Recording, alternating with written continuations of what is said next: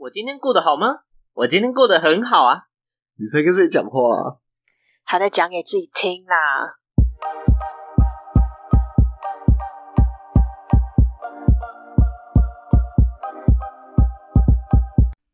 嗨，欢迎回到讲给自己听，我是不务正业的咨询师小邱。我是阿亮。我是阿鱼，好，我们今天要聊的主题呢，是谈相处上的那些人性犯贱。讲到这个主题呢，我就突然想到，我以前呢有面谈过一个个案，那这个个案呢，他问的问题其实很有趣，也很简单。他问说：“我明明对那个女生那么好，为什么女生会跟我提分手呢？”嗯，那你们觉得为什么？感觉不对。感觉不对。老说，我男人最怕一听到这种问题，感觉不对。我觉得我没有 付出在对。点上。对哦，没有付出在点上，就是哎、我给你的不是你要的。对，没错，嗯，就是这种感觉。还有吗？你们还会以什么样的原因分手？我们等一下变分手批斗大会。他呃，男生说他觉得他对女生很好，但是女生还是跟他提分手了。对，没有错，就是男生觉得对女生很好，就是哎、我能做的都做到。你知道男生最高最最夸张做到什么地步吗？什么地步？男生对女生真的非常的好，包括女生生理期的时候，一定都会有黑糖水或红豆糖，一定会有。对，然后我等我讲完嘛，阿亮，我知道你也是新好男人的假代表，OK？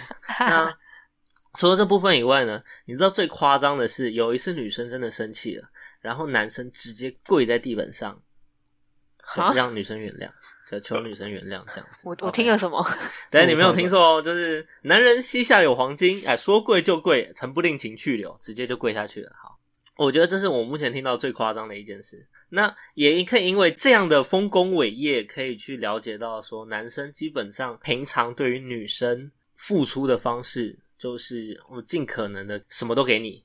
我们没有底线，就是你想要什么我都给你啊！我就算没有钱，那我就去贷款，哎、买给你啊！大概就是这模式这样子。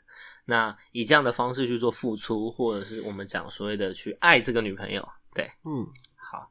所以呢，那个时候我就问他，那你女朋友跟你分手，她有没有说原因？他说他有。女生说的原因是你对我太好了，所以我想跟你分手。我觉得你值得更好的人，我觉得我配不上你。哦压力太大。了。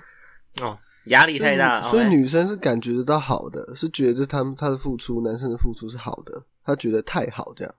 嗯，应该是说，我讲客观一点，应该是男生的付出，女生是有看到的。哦，所以也是有接受到一部分这样子。对，但是我们讲所谓的我对你好，这个好的定义究竟是你要以女生来定义还是男生呢？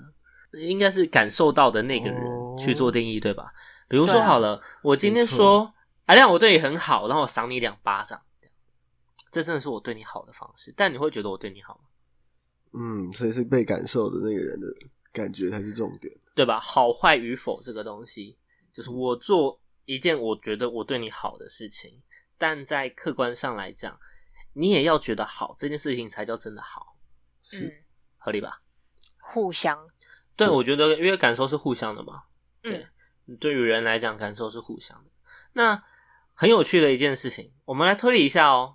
当男生听到说女生跟他说要提分手这件事情，你们猜，男生为了挽回他做了什么？跪下来，再跪一次，一跪再跪，跪爆，跪爆，跪爆，跪好跪到膝盖淤青还在跪。哎、对，你知道，对于他来讲，跪下来已经是基本盘了，而且他开始认真在思考，说自己到底哪里做错了，往一种并且呢奇怪的方向去发展了。对，往一个非常奇怪的方向方向发展。他开始思考自己哪里做错之后，他开始加倍的对这个女生好。你看，原本已经好的很无微不至，我已经很难想象他加倍好的模式大概是什么样子。不行，我光用想的就觉得好烦哦。我觉得对歪头，就是如果我以女生的角度去去去做立场的话，我会觉得原本你对我好的那些举动，我都已经觉得多余了，然后你还加倍给我，不就更多余吗？所以我们发现客观事实是，这个男生就是一个多余的存在，这样子吗？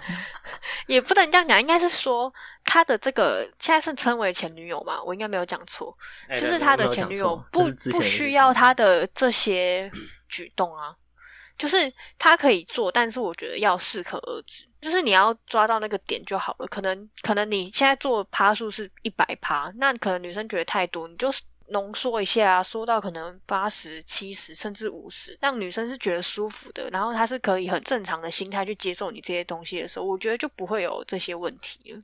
你讲的这样的方向其实是对的，就是我觉得，因为其实好爱与被爱的方向一定是要去做磨合的，这部分一定是要磨合的。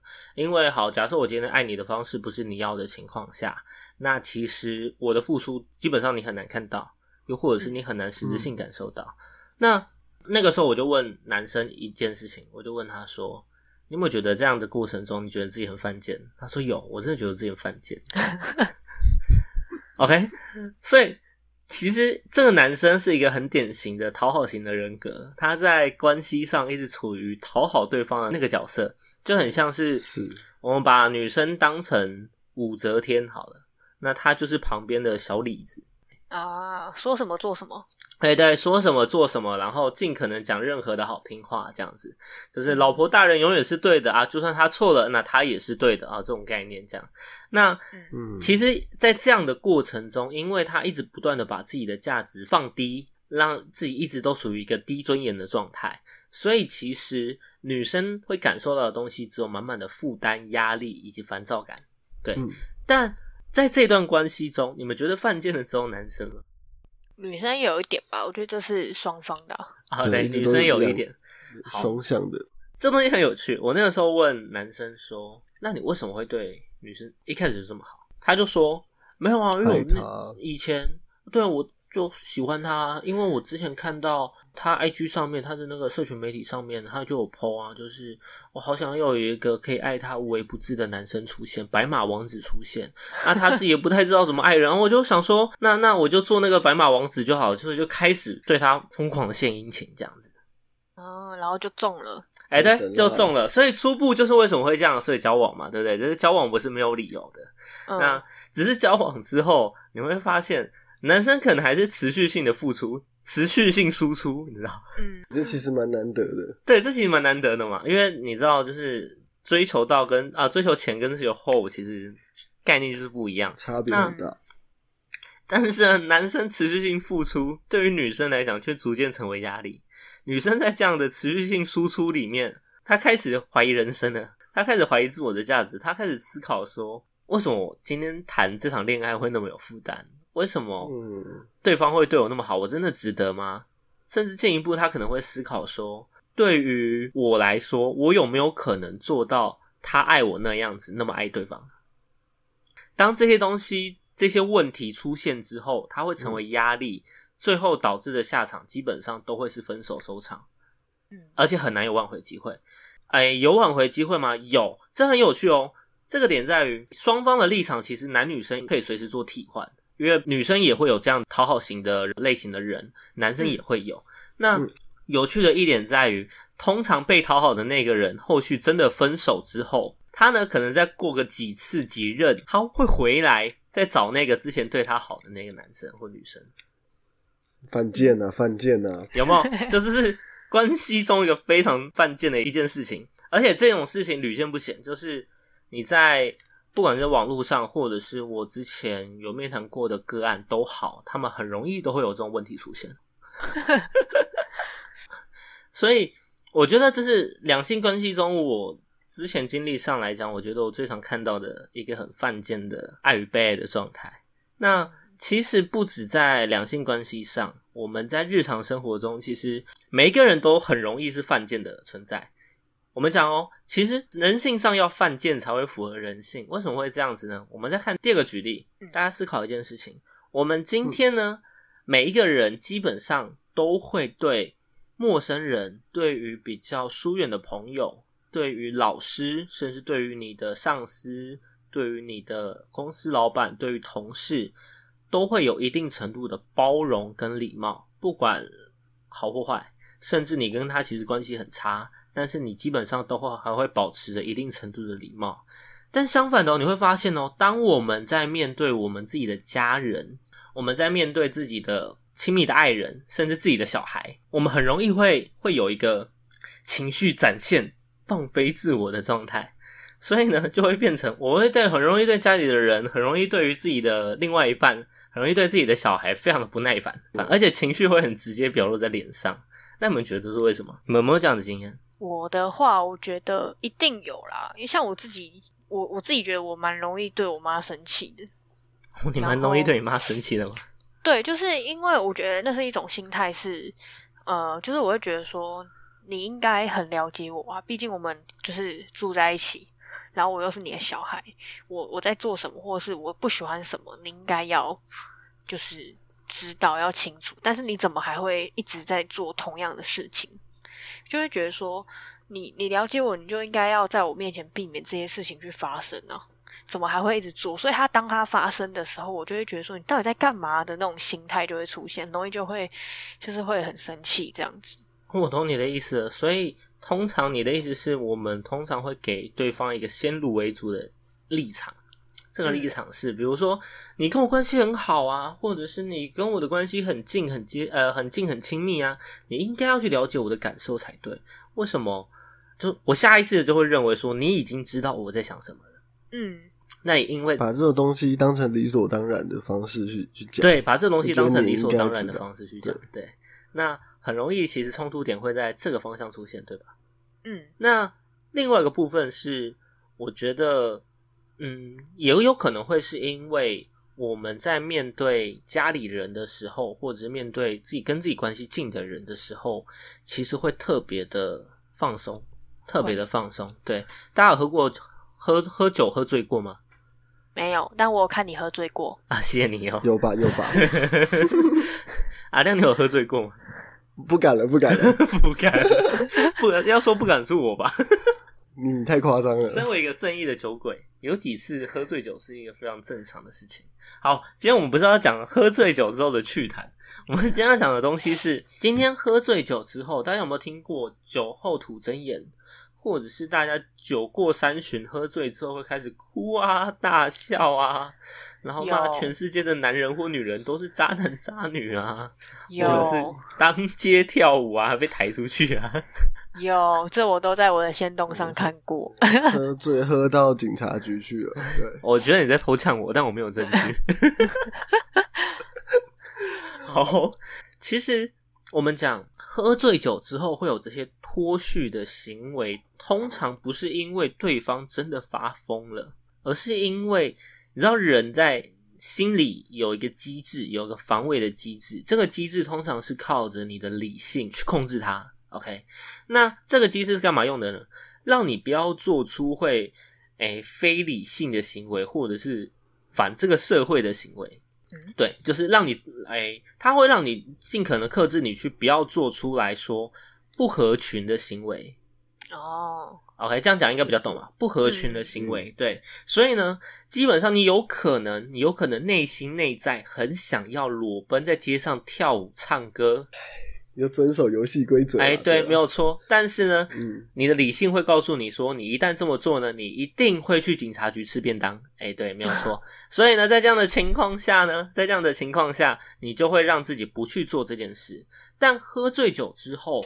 酒精会麻痹掉你的心理防卫机制，那这东西会导致说，你这个防卫机制已经松懈下来了，所以你会做出平常你会想要做的事情，你就会直接做出来，或者是喷涌出对压抑的自己，宣泄出很多平常压抑住的情绪，压抑住的自己。哎，对，没有错。那呃，我觉得为什么会提到这件事情，就是因为说你今天跟你认识的关系近的。或者是你亲密度高的人相处的时候，其实防卫机制也有可能会因此松懈。当他松懈之后，你会发现你原本隐藏住的一些小情绪，这些小情绪可能是当下的，但是这些小情绪呢，会在你在面对他们的时候，直接的呈现出来，非常原汁原味，不含人工色素，不含味精的呈现出来。对，没有错。嗯嗯嗯。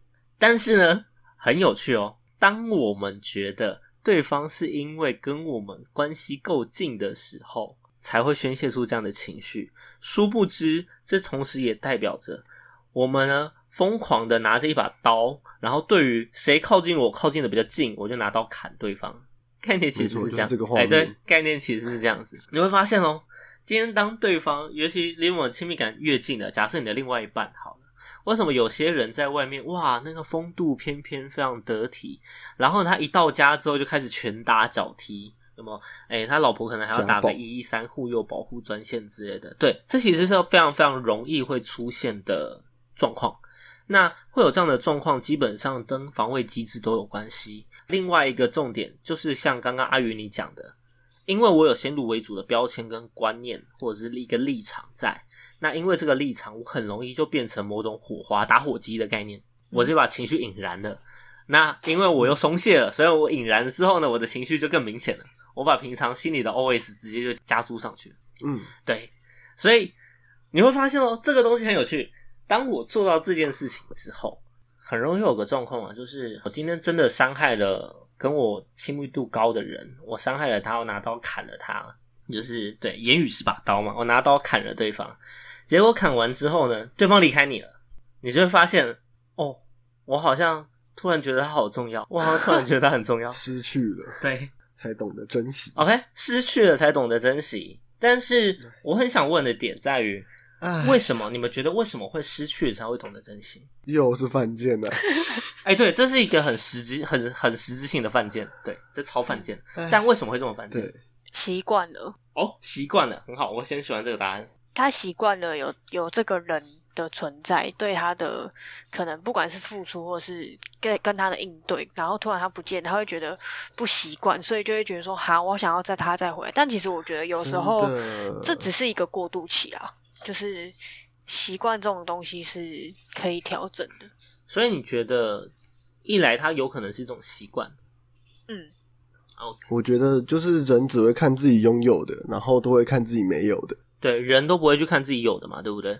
嗯，对啊，你有的时候都觉得这可能就是属于我的啊，也不会去珍惜或者所以哦，去拥有很。有趣的一点哦，你们去观察一下，你们好就观察自身好，因为其实每个人都会有这样的这种症状，你们观察一下自身好。我们呢都会忽略掉平常日常状况中会有的人事物，比如说好了，假设我妈每个月给我五千块，但这东西不是义务，对吧？对不是，对，这东西不是义务嘛，对不对？好，那假设她今天某一天没给了，我反而会很生气的去问他说：“为什么你今天没有给我钱？为什么这个月没有给我钱哦？”很有趣哦。那甚至我再讲极端一点的例子，这个故事网络上很多。今天有一个人经过这个乞丐的时候，每一次经过我都会给他一百块，但是呢，就这样一直过，一直过，过了可能三五个月这样子，直到有一天，这个人在经过的时候，因为我他身上没有钱，没有带钱。那他经过的时候就没有投，结果乞丐很生气的爬起来，对他也不装瘸子，他也不装残废了，他就很生气，直接爬起来。他问他说：“我的钱呢？为什么你今天没有带我的钱出来问号？”OK，为什么就没有带我的钱出来？真的问号。所以你会发现哦，大家对于突然改变的事物非常的敏锐，尤其跟自己利益上关系有很紧密连接的时候，会特别的敏锐。那他们在做呃呃，我们在对这件事情特别敏锐的情况下，我们完完全全不会去意识到说，今天这件事情本来就不是应该或必须的。那等到这件事情真的我们在没有珍惜的情况下，真的离我们而去的时候，你才会发现，我靠腰嘞，这件东西没有了。那我突然觉得这件东西好重要，就是人犯贱的地方。我突然觉得这件东西很重要，对，诶、诶、已经来不及了。哭哭啊，直接居居思密达，你知道吗？那你就会发现回，不去了啊。我们这样很多时候会在、很多时候会在这样的情况下出现，所以这东西也会跟之前就是我们刚刚讲的那个讨好与被讨好的概念有点像。今天被讨好那个人在分手之后，过了一阵子，他又会回去再找那个之前对他很好的另外一半，这也是一个失去了之后有比较之后才发现我才应该要珍惜的概念。知道人都是 被这样子养坏的，但是人很习惯自己被这样子养坏，并且会觉得这样子是正常的。可是，可是我觉得，就是有时候其实失去了的东西，不代表它就是最好的。就是可能，呃，像你讲，人会去比较嘛，所以他会去回头去找那个他觉得相对来讲对他好的，但是那也只是相对来说而已。因为就像我讲，我觉得就是一个习惯问题，就是可能你觉得，就是你先跟第一任在一起，然后你又分手之后，你去跟第二任在一起，然后因为你太习惯第一任的一些做法，或是你们的相处模式，所以你想要回去找他。但我觉得那只是习惯，反而应该要有时候啦，可能就是你真的要好好的思考一下，你到底需要的是什么，而不是只是觉得说，哦，反正我就是习惯我跟他的作息啊，即便有时候我觉得不开心也没关系，我觉得这样是没有到，就是不是最好的啦。阿宇这样讲法很有趣，我觉得这其实可以探讨到一个很有趣的点，在于今天我们会觉得犯贱的事情，它是不是其实只是当下的一个情绪？就是一个过渡期啊，我觉得有时候，但是我没有说一定，就是可能有些人他会说，哎，我真的觉得早知道就不要跟前一个分手什么。可是其实有时候以旁人的角度来看，反而会觉得说，没有你前一个也没有多好啊。只是就是习惯了，你知道吗？对对对，就是我们其他人看，因为就是旁观者清嘛，所以就是可能有时候就会觉得说，没有没有，你你第一个其实也没有比较好，没有需要回头这样子，赶快去制止他。也是啊也是不要回头啦，你知道？这前一任不太好，然后因为我习惯了，我就回头这样子。不要了不要了，找一个更好的嘛。所以，如果以这样的角度来讲的话，我会发现一件事情哦。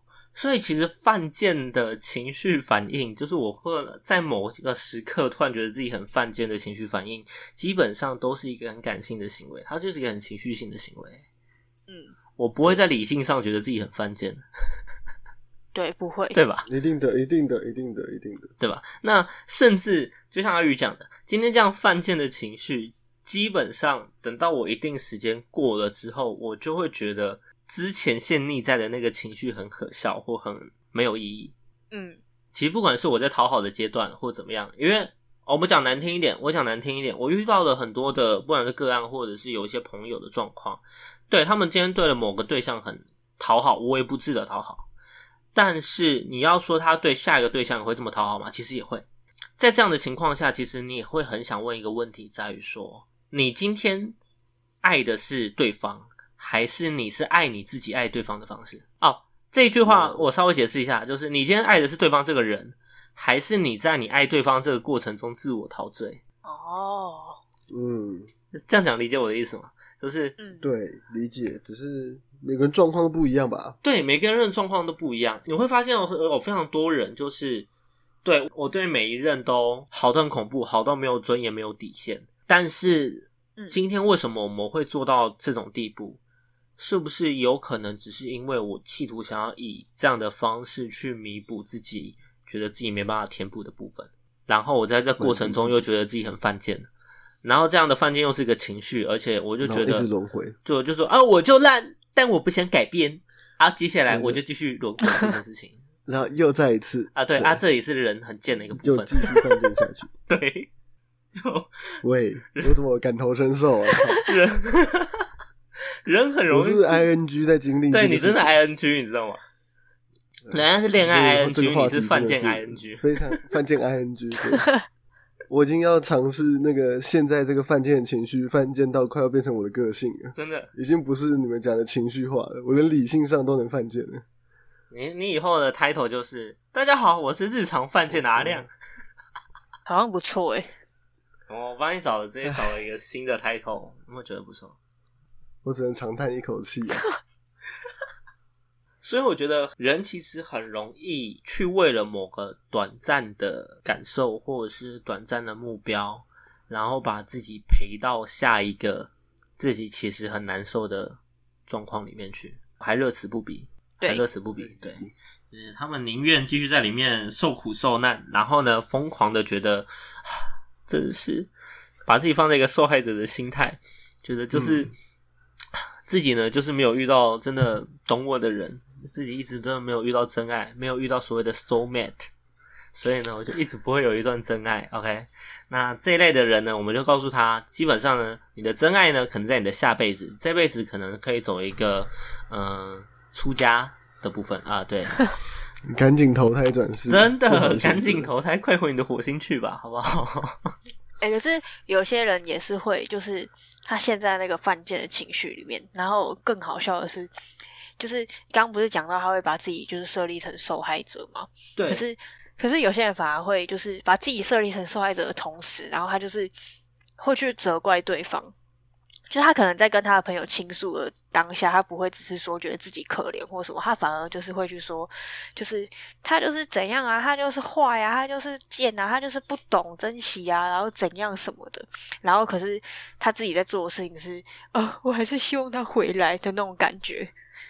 其实很容易耶，非常非常容易，就是因为你知道人人有一个矛盾的心理在于，我会觉得我在我的群体里面。我不能落掉了那个面子，我不能让自己觉得我自己丢脸。而其实脸面这个东西，对于大部分人来讲，它会比什么东西都重要。我可以没有这个对象，但是我不能失去面子。嗯，哎，那嗯，所以呢，你会发现很有趣哦。今天我有没有面子这件事情，跟我的实际感受本身，其实两者没有冲突。什么意思？我今天可以在外面为了巩固我的面子，拼命的骂我前男友的不是，然后今天晚上我在默默传了一叉长篇，然后祈求他回来。这两件事情对于他的内在感受来讲很矛盾，但不冲突。两件事情我可以同时进行，同时很多人会这样。哎，对，非常非常多人会这样，可以理解。对，呃，应该是说我可以知道这件事，但是我其实不太能去理解为什么会这件事情会做出来。你知道，因为两件事情其实本质上来讲是矛盾冲突，对对吧？你们会觉得两件事情其实很矛盾冲突，那你就会觉得这女生是怎么样？什么意思呢？今天他朋友在朋友在白天听到的时候，然后晚上偷偷看他的讯息，发现了这件事，你会觉得这女人犯贱？可是我觉得就是会有这样情况，就是。怎么讲？我觉得换一个角度想，会觉得蛮正常的。因为其实就是因为女生想，假如说现在这个这个状况，真的就是女生想要挽回男生，那她的最终目的是希望男生回头嘛？但这个目标他是是他正在进行的，但是他还没达成之前，他一直在努力，一直在付出这些事情。他当然也会觉得，就是我都付出这么多了，就是你怎么会？就是都没有回头，或是怎样，没有给我想要的答案，但是他又不敢，就是跟对方讲，因为他就是他的主要目的是要挽回嘛，所以他当然就只能把他其他想讲的那些话跟他的朋友说，所以才会有现在讲的状况，我觉得啦。嗯，哇，他们应该找你当情感顾问才对。问号，没有没有那么夸张啊？哦，这很好笑，所以你会发现其实。犯贱的人，整个社会到处都有。真的，说真的，犯贱的人，整个社会到处都有。所以，只有症状严不严重的差别而已。对，就是症状严不严重的差别而已。而且多少都多少都会有啦。这一定多少都会有。我会发现说，今天这件事情，其实大家或多或少都会做到，因为它就是一个情绪上的一个矛盾点在，这是一个形式上的矛盾点，甚至。我再举一个例子，我再讲一个普遍的社会现象。今天呢，我们在市面上，如果今天有一个男人或女人，他如果脾气比较好，如果他今天脾气比较好，所以呢，他会尽可能的、尽可能的去原谅每一个人。OK，他会很容易、很容易原谅每一个人。我很难看到他的底线到底是什么。当这类的人出现的时候，他很容易会变成被欺负的对象，可以理解吗？对。而甚至这个欺负呢，会进一步到他今天就算没有做什么坏事，也会有一堆黑锅背在他身上。但相反的，今天当有一个人当他强势的时候，他就算做一些小的坏事或小的错误的事情，大家会选择性的睁一只眼闭一只眼，大家不会直接去指认他的错误，因为大家想说多一事不如少一事。而这东西会有怒火吗？会有。呃，他们会将这样的怒火呢，进一步再集中集火到那个好人身上。脑袋有闪过一些画面，嗯，真的，脑袋有闪过一些画面，突然有点。的这个现象真的是对，但大家多少都有看过。很犯贱的一件事情是什么？当这个好人背了这么多的黑锅，或这么多的、这么多的指责、这么多批评，跟这么多的被欺负的时候。他的做法竟然会，竟然会是我去包容掉这些东西，并且我开始去自我反省，说我是不是哪里还做的不够好？然后企图让自己再更圆融或更我们讲更更柔软、更软弱。OK，那这东西成为一种循环。那对于另外一方比较强势的那一方来讲呢，他会啊，他呢就会对于这个现象非常的乐此不疲，并且呢，尽可能将他一些他自己做的坏事跟指责，然后就加诸到这样的好人身上。哎，对，这是一个很普遍的一个社会现象。但是这个现象其实你会发现，那很柔软的好人其实很犯贱，对吧？但这一类的人压抑到一个极限之后，嗯他有没有可能会瞬间转变成压起来，对那强势的坏人？会，一线之隔吗？对他其实是一线之隔哦。今天好人在压抑久了，因为当我接受到这些东西，而我选择包容跟原谅的时候，其实绝大部分的人是我把这些负面的情绪、恶意的情绪压抑在自己的内在里面，因为我不敢表达，我也不知道该如何表达，所以我选择不表达。嗯嗯那当这些东西压抑下来之后，这东西叫做气炸锅。OK，我们市面上可以看到一些新闻，好不好？然后那个气炸锅闷着闷着之后爆炸啊，对，大概就像那个样子。OK，你会发现哦，他会瞬间立场转换，变成一个反社会型的人。他会瞬间立场转换，会变成一个反社会型的人。OK，这样子的人，基本上我可以很笃定的说，这些这一类型的人是被逼出来的。嗯这一类型的人是被逼出来的，而通常逼着他们变成这类型的人的社会大众们，自身不自知自己就是一个加害者的立场。嗯，这件事情本身犯贱的是什么？犯贱的有两类型的人，第一类型就是这个好人，他知道这个东西不是他要的，但他尽可能的又把继续把这些他不要的东西吃进去了，直接性的犯，还是选择直接性的犯贱，对，他会选择回避争执，回避斗争，回避任何的冲突，所以呢，我就把任何的委屈往心里吞。OK，那另外一个犯贱的人，非常，对对对，他不是这样子想的。对他心里其实不是这么想，但是他顾及整个的状况，为了回避冲突，所以他选择这么想。那另外一个犯贱的人，你们觉得是谁、周边的人，啊？周边的人没有错，很有趣哦。犯贱的人其实是周边的人，然后周边的人呢，一边想着为什么现在治安那么差，为什么为什么现在社会那么多反社会型的人？那这些人到底发生什么事情了？好，然后继续当了那个加害者的角色。这是很间接的影响了啦。对了，加害者，他们每个人都是这样，每个人加一点点压，加一点点点压，然后就压垮那个骆驼最后一根稻草了。对，每个人都当那一根稻草嘛，对不对？每个人都吐一口口水。对 OK，看得全台湾两千三百万人，都对不对？叠一叠，对，没有错。你会发现很看恐怖，能不能把你淹了，直接把你淹了。OK，跟呃，就明年的今天，你的那个淹没，讲上长草的淹没，对，是淹没，全部淹没。是淹没的。那你会发现，就是我明明期待的这件事情，或者是我理性上来讲，我对外公开来讲，我都讲说嗯我期待啊，社会治安要更好啊，要怎么样啊？但是呢，谁把乱源逼出来的？谁把乱源制造出来的？其实就是这一群向往和平的、向往治安良好的这群人。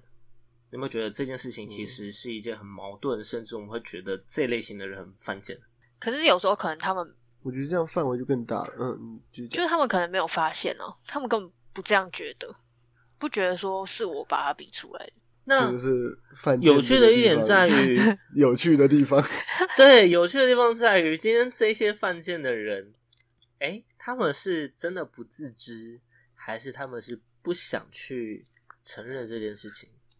装傻，哎，对呀、有没有可能装傻啦，装傻，装睡的人叫不醒。嗯，？OK，我不否认说一定有一些人他可能是在说我吗？吗？嗯，哎，是在说我吗？哎，你知道我以前把这句谚语，把这句俗谚，就是装睡的人叫不醒这句俗谚，然后我以前又听一个学生讲，他说打瞌睡的人叫不醒，然后我就思考说他到底在讲哪一句话，然后他就说，然后他就很认真跟我解释之后，我就说，啊这不是装睡的人叫不醒吗？怎么变打瞌睡的人叫不醒？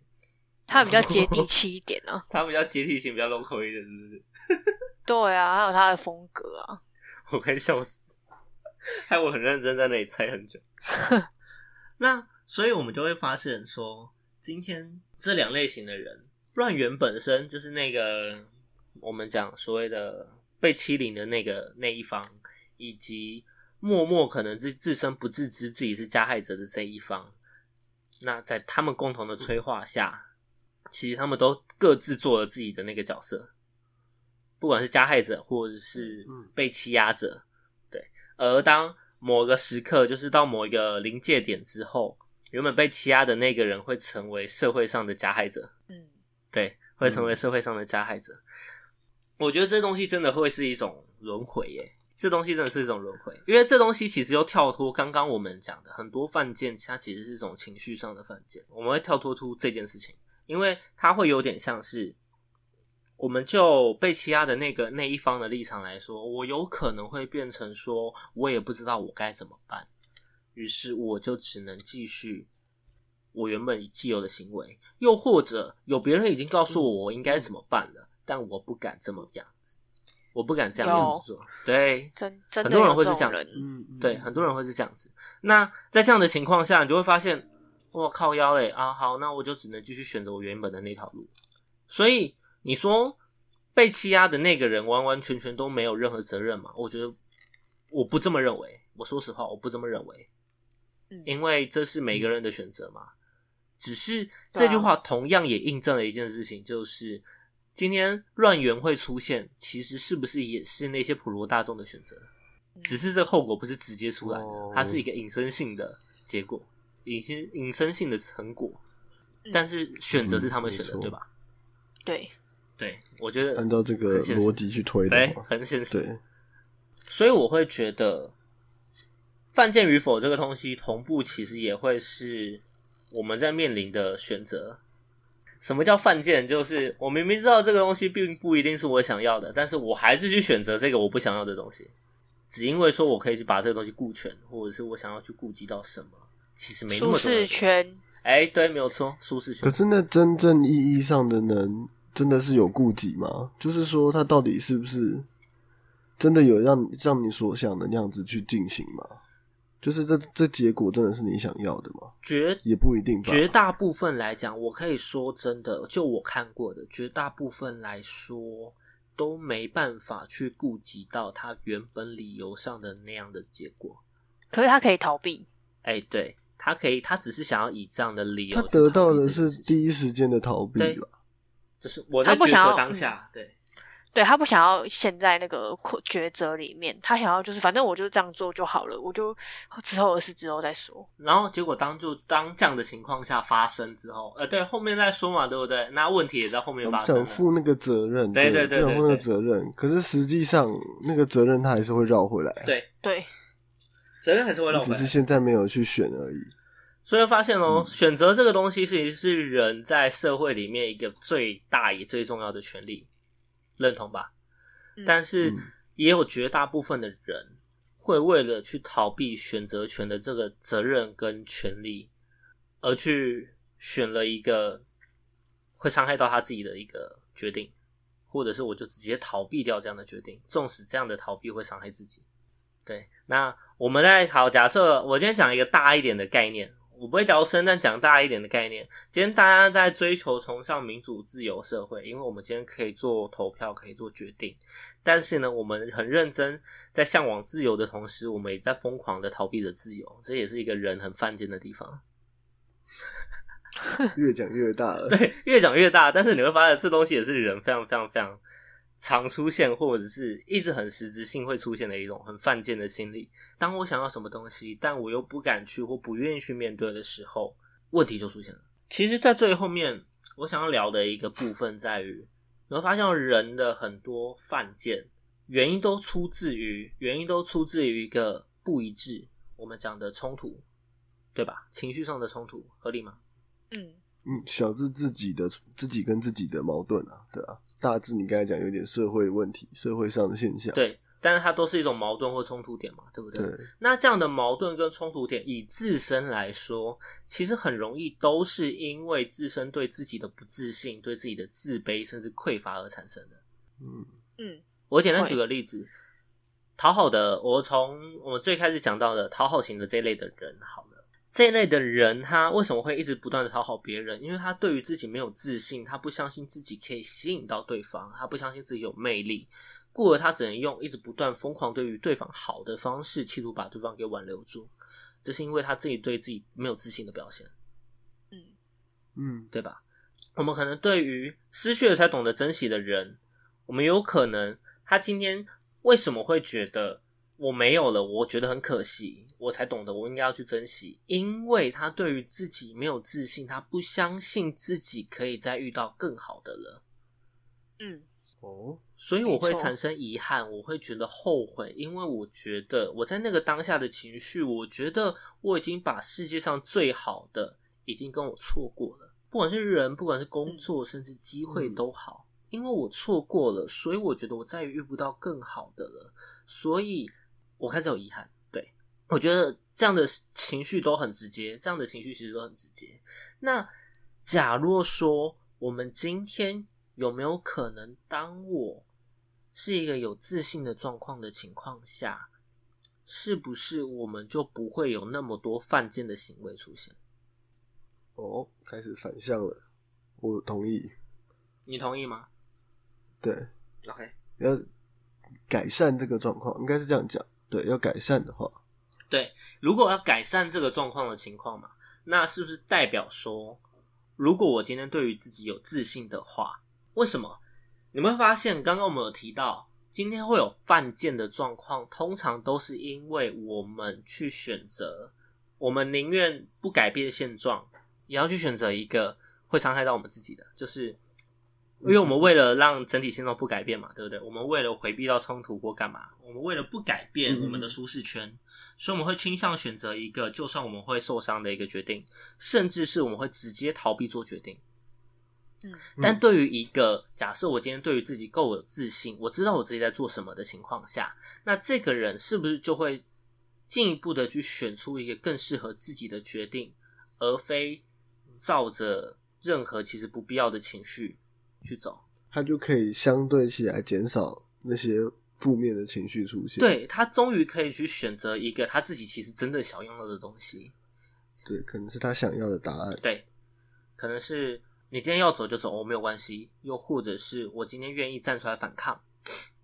嗯嗯嗯嗯，对，那这些东西的前提在于，因为我今天可以对于自己足够有自信，我今天可以对于自己足够有自信，我今天可以对于呃自己的决定，我觉得我有我能力可以做负责任这件事情，对，所以对我才不会有后续的犯贱跟后续的情绪波动、后续的问题出现，嗯，合理吗合理。？OK，那我觉得，我觉得嗯，就是我想要呼吁大家啦，呼吁吗？好，没问题，来来来来，请阿宇姐对对。来因为了，因 为问号，因为其实我身边就是有遇到蛮多我们刚刚讲的那些故事，就是事件啊，我自己身边其实真的发生不少，就是这样的事情，不管是朋友还是说，呃，可能职场上，因为就是这种事情真的很常发生，而且有时候其实我觉得，可能那些人他其实是不自觉的。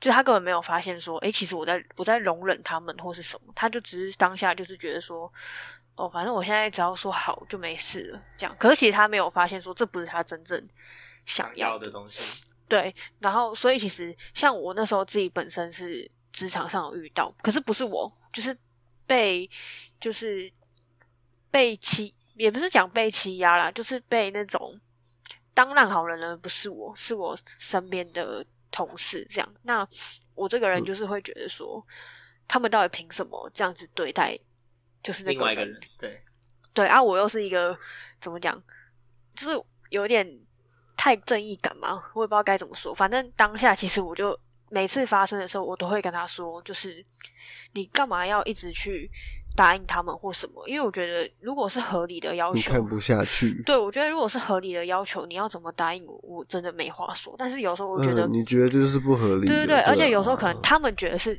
他们觉得他们讲的内容是在开玩笑，但是其实很明显不是啊，就是我们听的人不觉得好笑啊，这就不是玩笑了。对对对，所以其实那时候我就一直在跟他说，我觉得你你不要就是人家讲什么你都就是好像哦他们讲什么都对，你就默默一直被骂被被念，然后一直背黑锅，真的会背黑锅。